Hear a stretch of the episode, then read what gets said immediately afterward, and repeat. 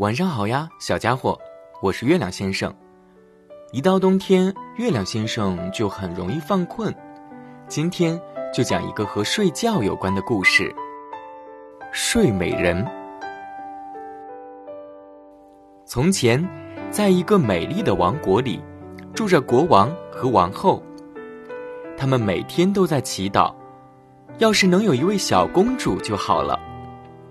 时间一天天过去，他们的心愿一直没能实现。直到有一天，一只青蛙从水里跳出来，他对国王说：“国王殿下，您的愿望很快就要实现了，今年您会有一位女儿诞生。”呱呱。事情就像青蛙说的那样，很快，王后就生了一位女儿，小公主就像含苞的玫瑰花一样美丽。国王和王后高兴极了，国王下令准备盛大的庆典，邀请全国上下的客人参加宴会。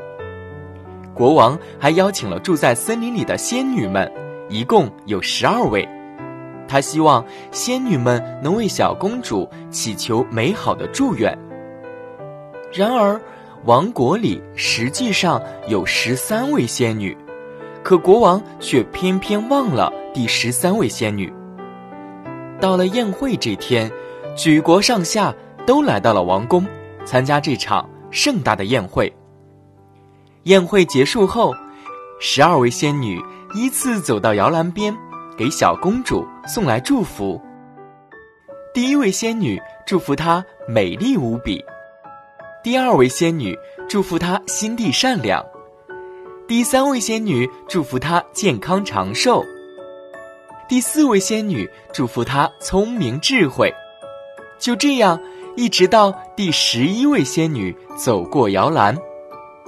这时，第十三位没有被邀请的仙女突然闯进宴会大厅，她恶狠狠地对国王大声说：“今天这么热闹，我也来给小公主一个祝福吧。我祝她。”活泼可爱，但在他十五岁生日那天，他会被尖尖的纺锤刺破手指，他的末日就在那时到来。话音刚落，第十三位仙女就怒气冲冲的转身，走出了王宫，再也见不到踪影。在场的宾客都吓呆了。可怜的王后嚎啕大哭起来，国王脸色也变得惨白。就在这时，第十二位仙女走上前，她对国王说：“幸好我还没有给小公主祝福呢。尽管我解不开这个诅咒，但我可以让她缓和一点。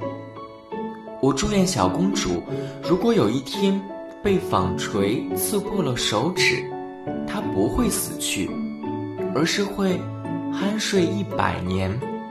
只有真爱之吻，才能让公主醒来。说完，这些好心的仙女如同晨雾一般，轻轻飘走了。